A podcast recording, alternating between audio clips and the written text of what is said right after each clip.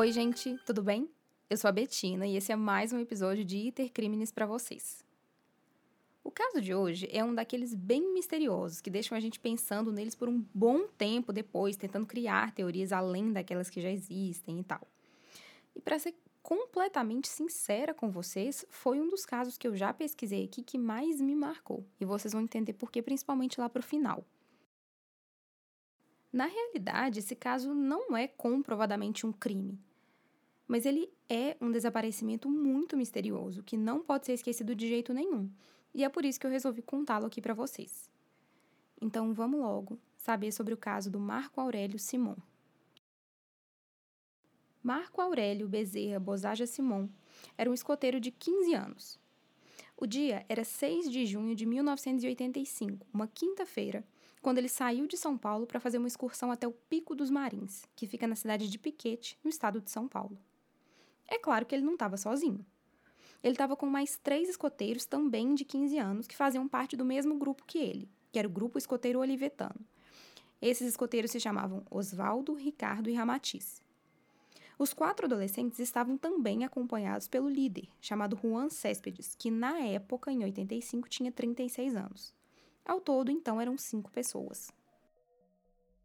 O objetivo do grupo era escalar o Pico dos Marins e chegar até o topo, que fica a mais ou menos 2.500 metros de altitude. Chegando ao cume, o Marco Aurélio conseguiria a graduação sênior dos escoteiros. Essa excursão era muito importante para todos eles e já estava sendo planejada tinha mais de ano. O Juan, o líder, era muito amigo da família Simon Segundo uma matéria no blog Alta Montanha, o Juan dormiu na casa deles do dia 5 para o dia 6 de junho.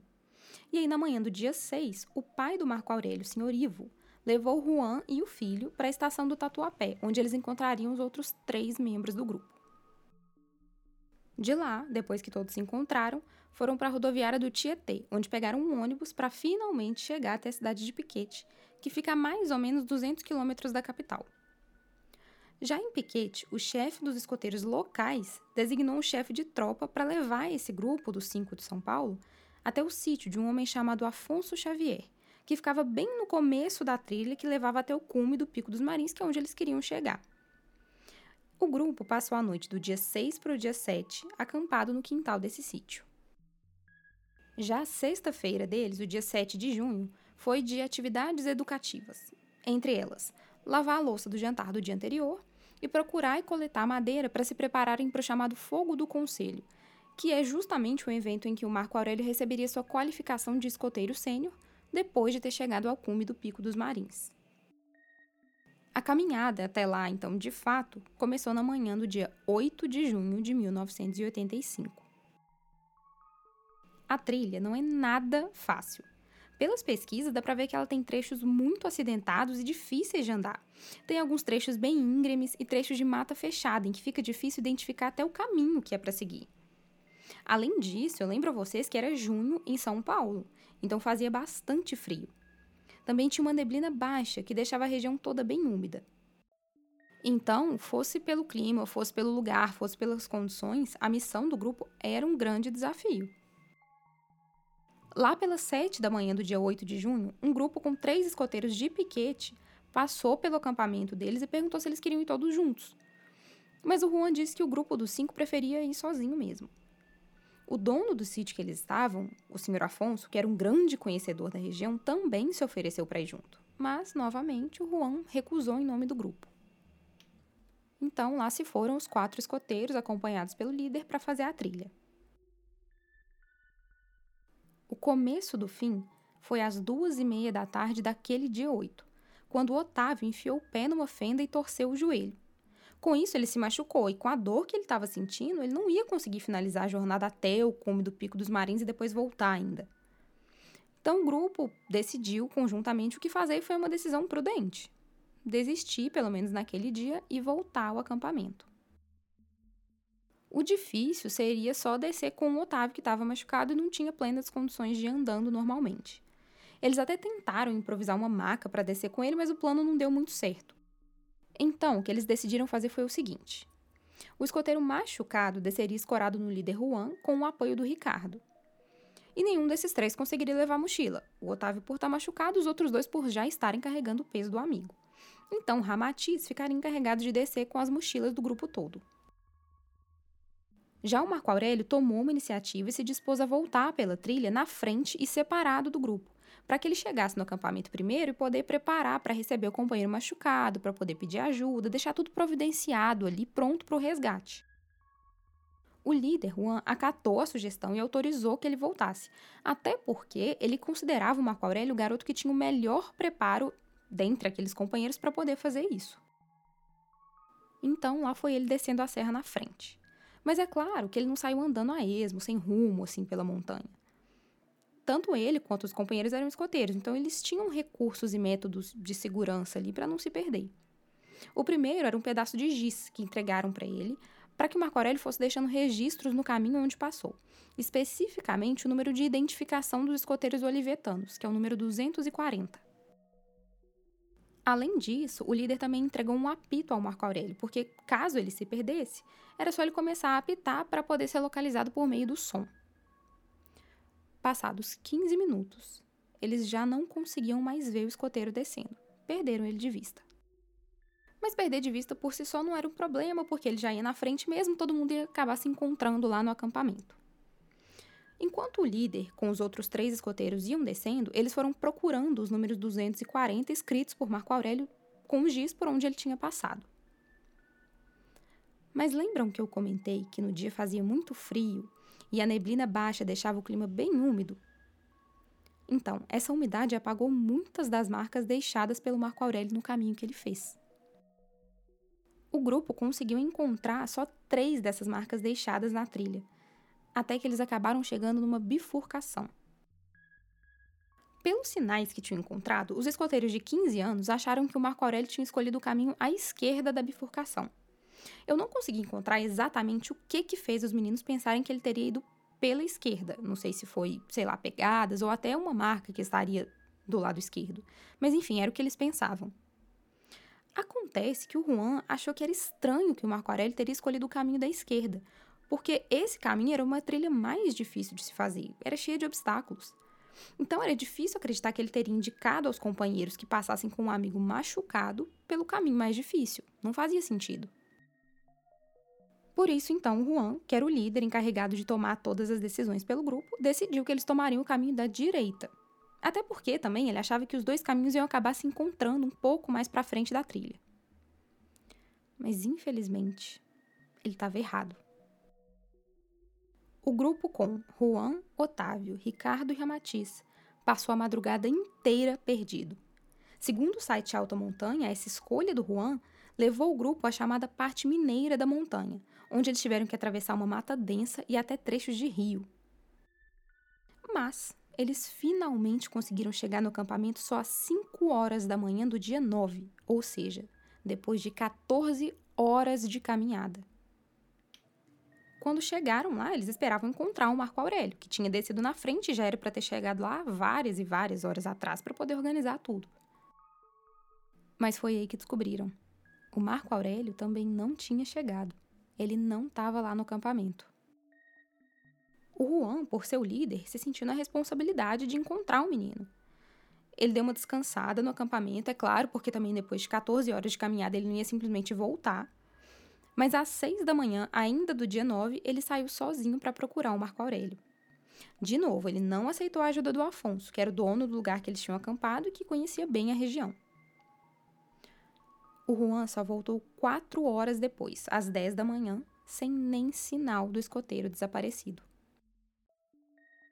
Eu imagino que, a princípio, o grupo, por mais que estivesse muito preocupado, deve ter imaginado que o Marco Aurélio só ficou tão perdido quanto eles, que tinham caminhado quase 15 horas para chegar no acampamento, mas que em algum momento ele ia acabar se encontrando e ia conseguir chegar ao acampamento. Mas, conforme o tempo foi passando e Marco Aurélio não aparecia, a preocupação foi aumentando. Então, naquele mesmo dia 9, quatro escoteiros de piquete já se voluntariaram para procurar também. Eles procuraram o dia inteiro, mas de novo, nada. Muito bem, por mais que todos já estivessem praticamente desesperados para encontrar o Marco Aurélio, os companheiros e os escoteiros também precisavam descansar, até porque não era nada prudente entrarem na mata de noite, porque isso só exporia eles mesmos a mais risco ainda.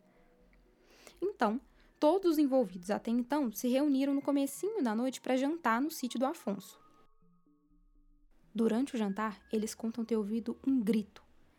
E no susto, né, todo mundo se cala para tentar ouvir mais alguma coisa, para ver de onde o barulho veio. E foi aí que ouviram um apito. Todo mundo saiu correndo para ver o que era. Mas eles pararam porque do quintal vinha uma forte luz azul que piscou três vezes, que ninguém conseguia entender de onde estava vindo. Nesse momento, o Juan até chegou a tentar voltar para a mata nos arredores ali para procurar um Marco Aurélio, mas de novo, não encontrou nada. Então, já era fato. Eles precisavam abrir um boletim de ocorrência porque Marco Aurélio tinha sumido. A busca pelo escoteiro foi uma das maiores, se não a maior, já vista no Brasil. Na época, o que me parece é que o caso realmente tomou o país inteiro.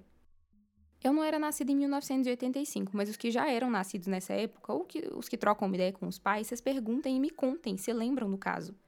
Ele foi veiculado em jornais de televisão, na primeira página de jornais impressos no Brasil inteiro, em revistas, em anúncios, em praticamente tudo que dava para anunciar que tinha um adolescente de 15 anos desaparecido. Durante os 30 dias seguintes, então, foi gente demais envolvida na busca por Marco Aurélio. Foram mais de 300 pessoas. E tinha um pouco de tudo, porque ninguém economizou recursos. Foram policiais civis, policiais militares, bombeiros com cães farejadores, membros do exército, alpinistas dos Agulhas Negras, helicópteros da aeronáutica e até um avião foi cedido pelo governador de São Paulo na época. Início, eu nem saí da categoria autoridades ainda, porque além deles também ajudaram nas buscas familiares e amigos da família, guias turísticos da região, padres, freiras, pastores, voluntários e até videntes. A matéria do site Alta Montanha, que eu já mencionei aqui, diz que uma das coisas que o Juan contou que tinha visto no caminho era uma cruz de ferro. Um guia da região, então, chamado Carlos Vieira, achou aquilo estranho, porque essa cruz ficava numa trilha antiga que ele mesmo, o Carlos, tinha desabilitado porque achava que era perigosa demais. Ou seja, se o grupo de escoteiros tinha passado por lá, já tinha alguma coisa errada. Assim, que tinha alguma coisa errada eles já sabiam, né? Se fosse certo, eles não teriam ficado quase 15 horas caminhando. Mas vejam bem. Esse Carlos chamou um outro guia para que os dois fossem até essa trilha antiga para ver se encontravam alguma coisa. Lá, eles encontraram pegadas em cima da geada que tinha caído na noite anterior. E prestem atenção, porque essa é só a primeira das dezenas de coisas esquisitas que eu vou contar ainda. As pegadas estavam em cima da geada que tinha caído na segunda. Então elas não podiam ser de nenhum dos escoteiros, porque eles tinham procurado lá, naquela região, só até domingo. E isso foi bem no comecinho da procura por Marco Aurélio. Então foi antes de todas essas pessoas que eu contei andarem e circularem pelo Pico dos Marins. Então também não era de ninguém da equipe de buscas. E, evidentemente, também não era de ninguém que tinha caminhado por lá antes dos próprios escoteiros, já que estavam em cima de uma geada que tinha caído só na segunda-feira. Então, quem tinha passado por aquela trilha tão perigosa em plena terça-feira gelada, praticamente de madrugada? E se fosse o próprio Marco Aurélio, o quão longe dali ele poderia ter chegado? Outra coisa esquisita também é que lembram que alguns escoteiros de piquete também fizeram a trilha naquele dia? Eles até encontraram o grupo do Marco Aurélio? Um deles, que tinha 10 anos na época, se afastou um pouquinho do grupo dele e disse que nesse momento cruzou com um homem desconhecido, que usava uma roupa marrom, acenou para ele e continuou andando. E quando ele reencontrou o grupo, esse menino, que tinha 10 anos, perguntou para os outros se eles tinham visto esse homem também. Mas eles disseram que não. Muito bem. No terceiro dia de buscas, aconteceu um incêndio no Pico dos Marins. Não precisa nem ter uma mente muito investigativa para achar que esse incêndio foi proposital, né? Se alguém fez algum mal para o Marco Aurélio, pode ter muito bem incendiado a região para esconder qualquer pista. Mas também nunca se comprovou que esse incêndio foi proposital, quanto menos quem o teria causado. É só um, um fato que aconteceu durante as buscas. Bem marcante, por sinal, mas que não deu em nada. Depois disso, quando já tinham se passado uns quatro ou cinco dias do desaparecimento, o delegado já estava contando ao Ivo, o pai do Marco Aurélio, para ele se preparar, porque a procura era pelo menino morto. Ele disse que não era possível não encontrá-lo, mas que era difícil que depois de tanto tempo fosse encontrado com vida. Chegaram a olhar até os urubus. Quando se juntavam muitos urubus num determinado lugar, algumas pessoas iam até lá para ver se o que estava chamando a atenção de todas essas aves não seria um cadáver. Mas o máximo que encontraram foi um boi morto mesmo. E depois de 30 dias infrutíferos, foram encerradas as buscas e agora o que sobrava eram só testemunhas e teorias. Partindo do pressuposto de que ninguém simplesmente some sem deixar nenhum vestígio para trás, pensaram a princípio que isso não seria um mero desaparecimento, mas sim um crime praticamente perfeito. E nesse sentido, o Juan, o líder do grupo dos escoteiros, foi o primeiro suspeito. Numa entrevista que deu para a TV Vale, um homem chamado Rodrigo Nunes, que é um jornalista investigativo que já foi guia no Pico dos Marins e escreveu até livros sobre esse caso do Marco Aurélio, e é provavelmente a pessoa fora da família que mais conhece esse caso no Brasil, lembrou que em 1985 o Brasil estava no final de ditadura. Então a polícia era excessivamente dura e brutal. O Rodrigo Nunes contou nessa entrevista que tanto Juan quanto os outros escoteiros sofreram tortura física e psicológica para confessarem alguma coisa, qualquer coisa.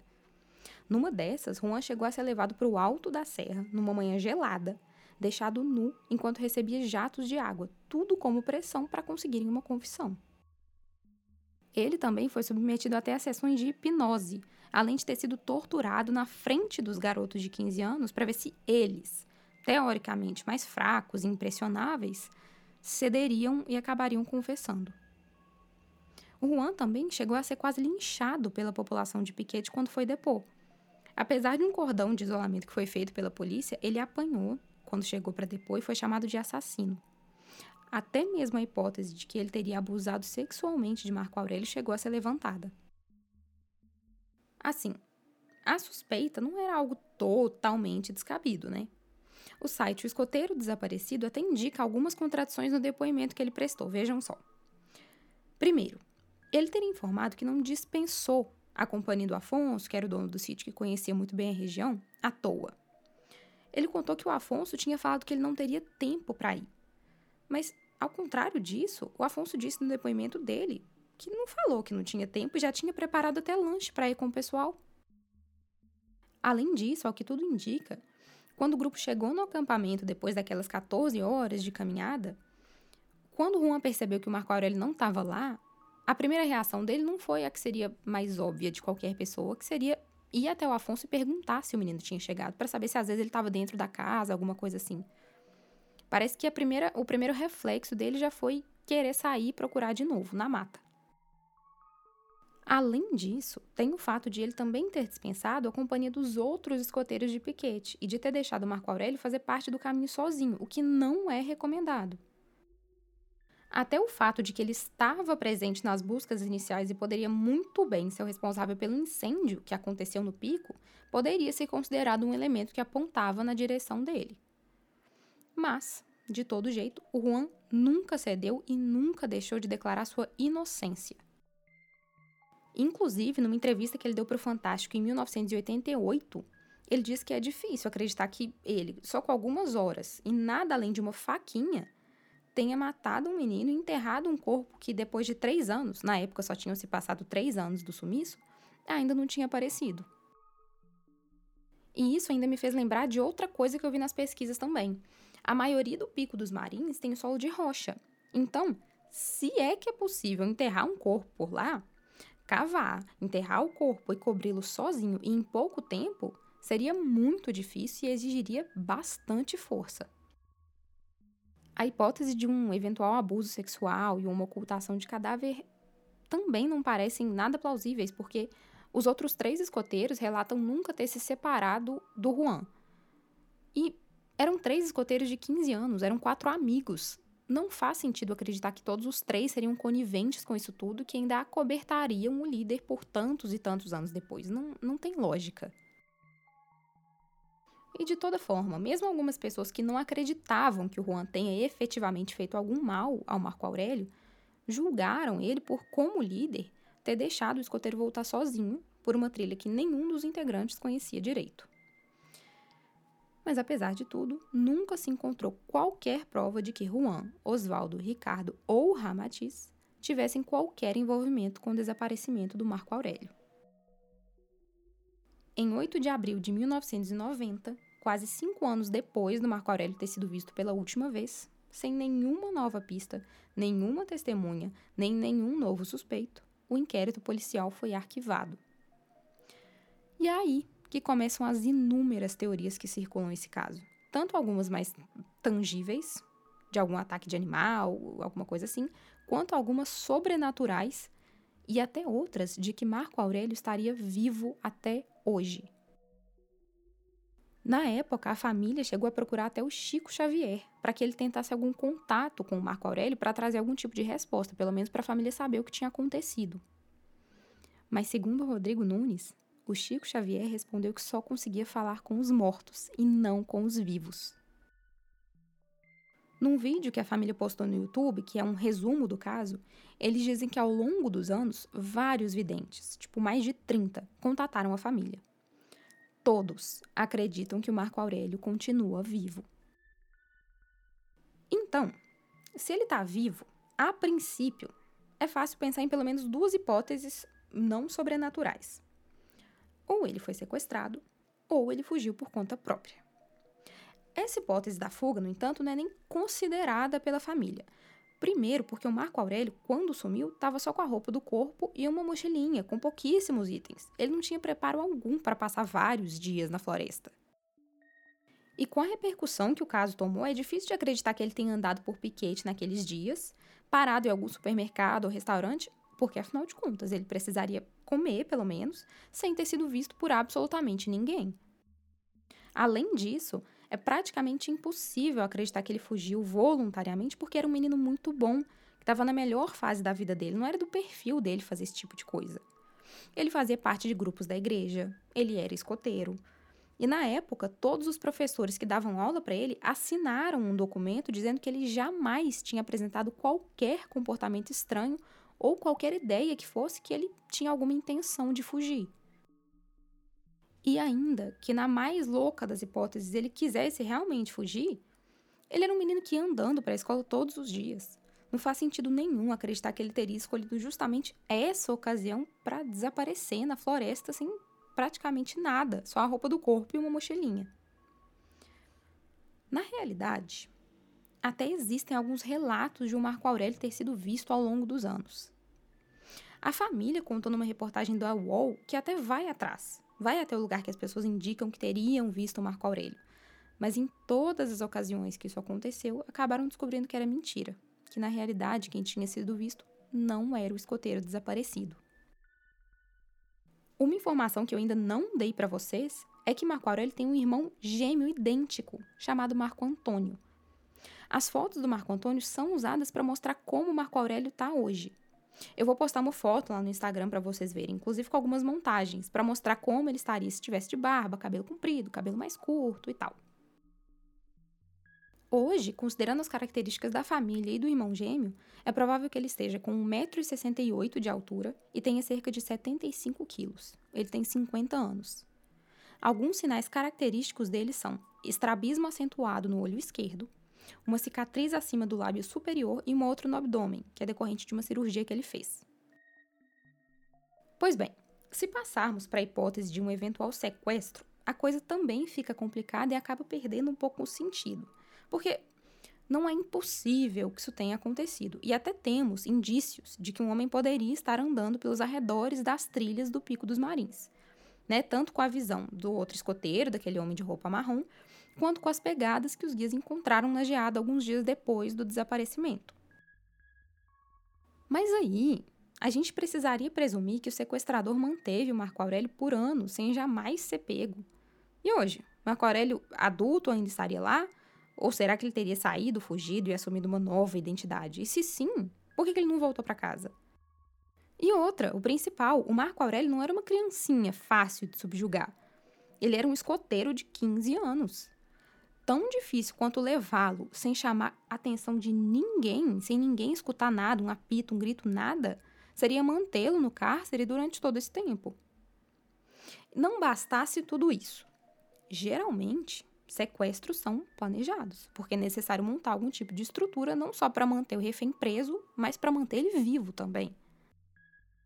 E nesse sentido, não é razoável pensar que alguém teria se preparado para sequestrar um Marco Aurélio de 15 anos bem no dia em que ele foi até Piquete, no meio do mato, no momento exato em que ele se separou do grupo.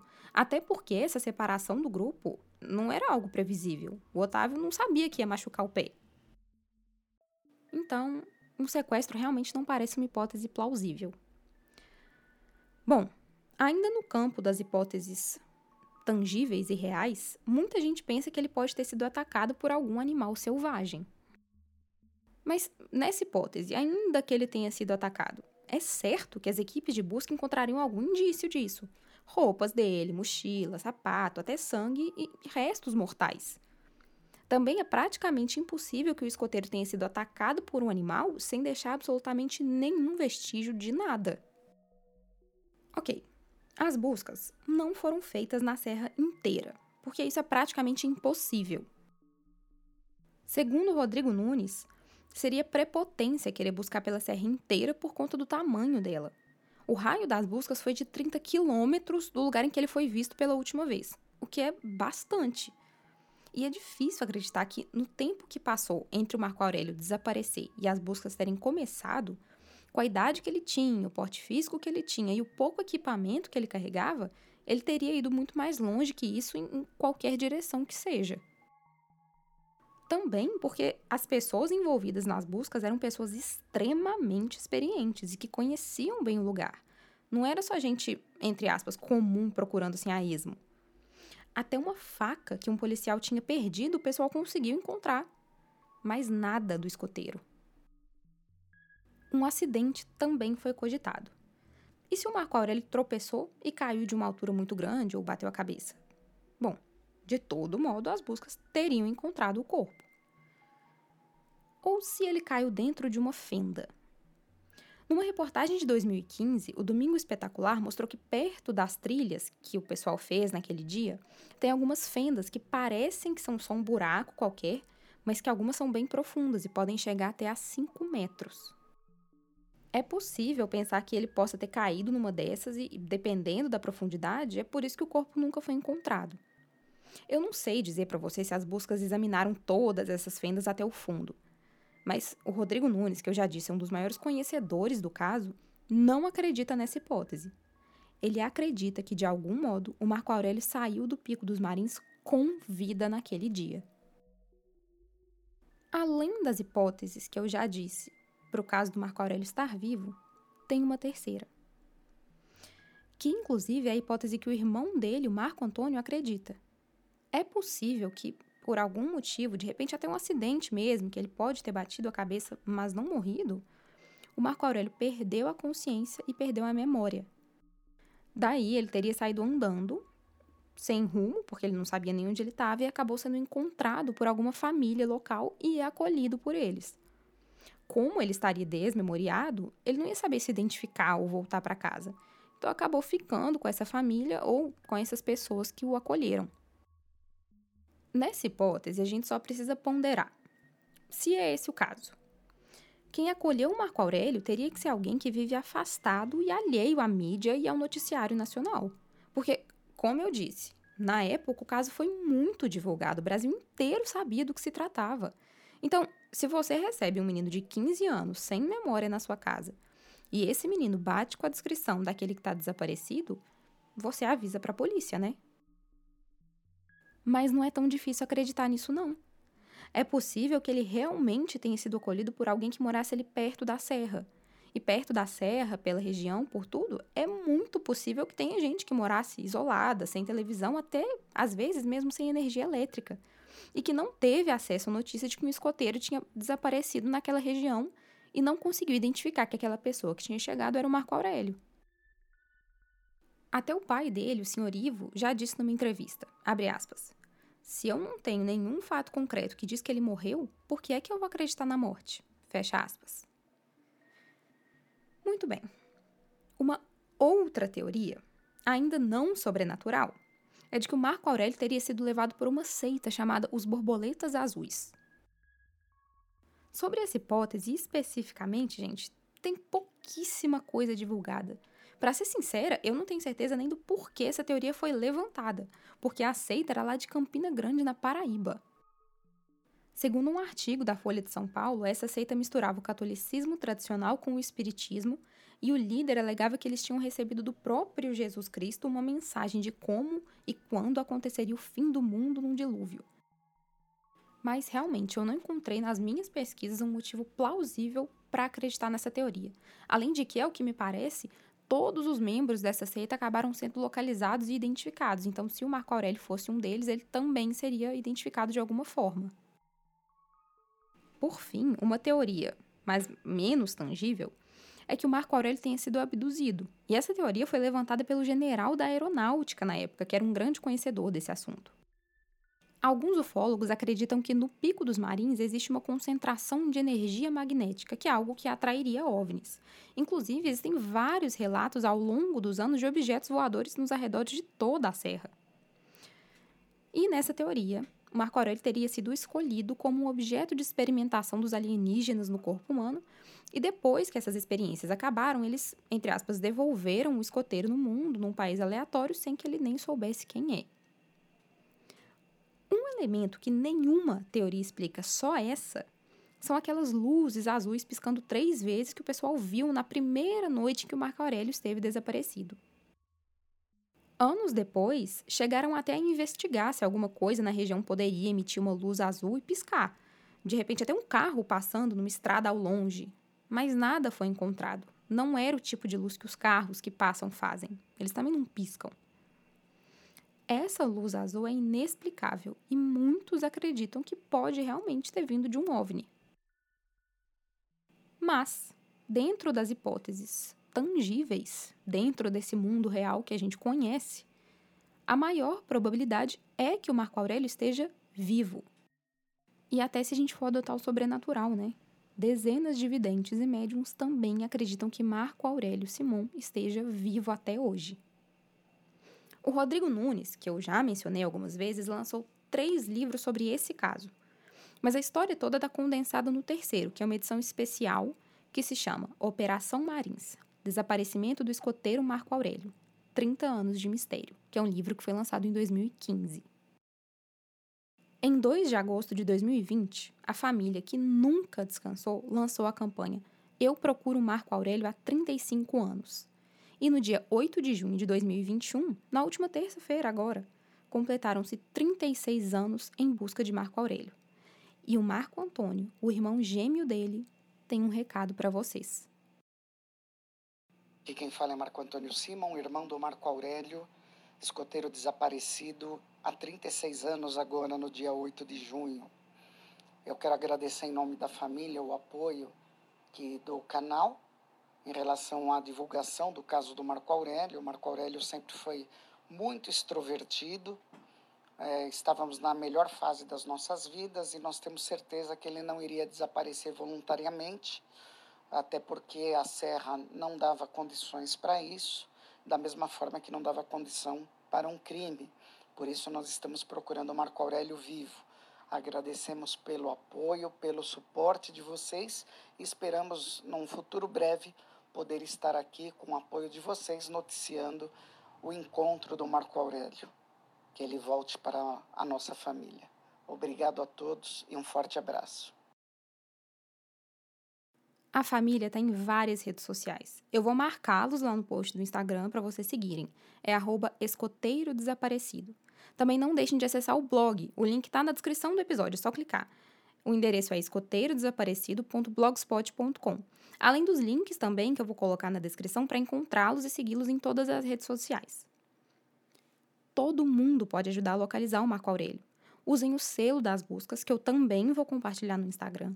Contem para a imprensa se vocês tiverem acesso e compartilhem o caso com amigos, familiares, em redes sociais e até em grupos de pessoas desaparecidas. Então, gente, se você tem alguma coisa para me falar sobre esse caso, sobre algum outro que eu já contei aqui, ou me indicar algum outro para eu contar, me manda um e-mail lá no itercriminespodcast.gmail.com ou uma DM no Instagram, que é arroba itercriminespodcast. Tchau, gente. Até a próxima.